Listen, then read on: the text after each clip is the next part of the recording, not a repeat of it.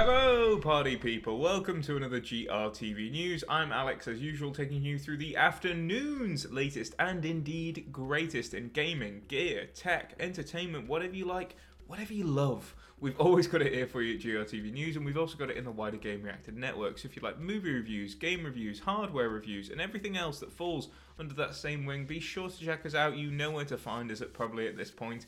But in any case, I'll stop blabbing and get right to today's news story.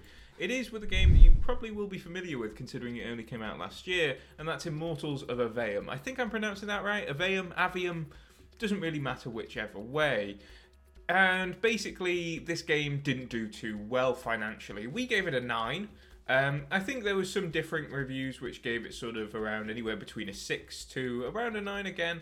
So, you know, people seem to like it. It did okay critically, but sales, it just didn't make that much money. And I think that's largely because, by the sounds of it, EA put 125 million dollars into this game. This was Ascendant Studios' first game, and we're just going to dive into why it seems like it was a bit of a bad idea. Now, a developer who's going to remain anonymous spoke with IGN, and I'll just read out the quote for you now. At a high level, Immortals was massively overscoped for a studio's debut project. As I said, this was Ascendant's first game.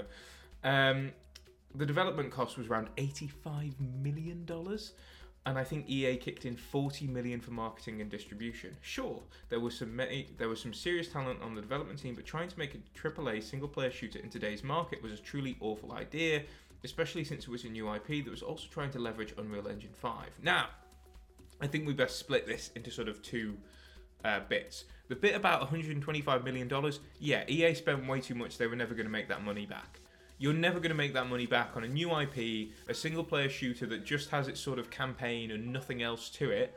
No, really, any live service element at all.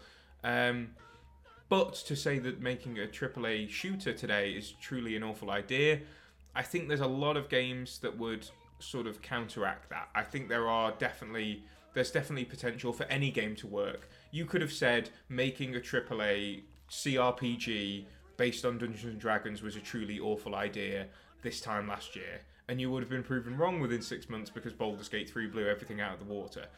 What a lot of people always seem to do is never really take accountability for the fact that you might not have made the best product out there. That's not to mean you didn't try your best, but I find that that statement of making a AAA shooter is sort of pushing the blame onto the industry as a whole and not really understanding that if Immortals, if Immortals of Aveum was really, really good, it probably would have done a lot better. If we look at other sort of smaller IPs, like Helldivers 2, for example, which is currently bombarding uh, Steam and PlayStation with just major, major um, player numbers, and it's a paid game, um, so it's clearly made a lot of dough.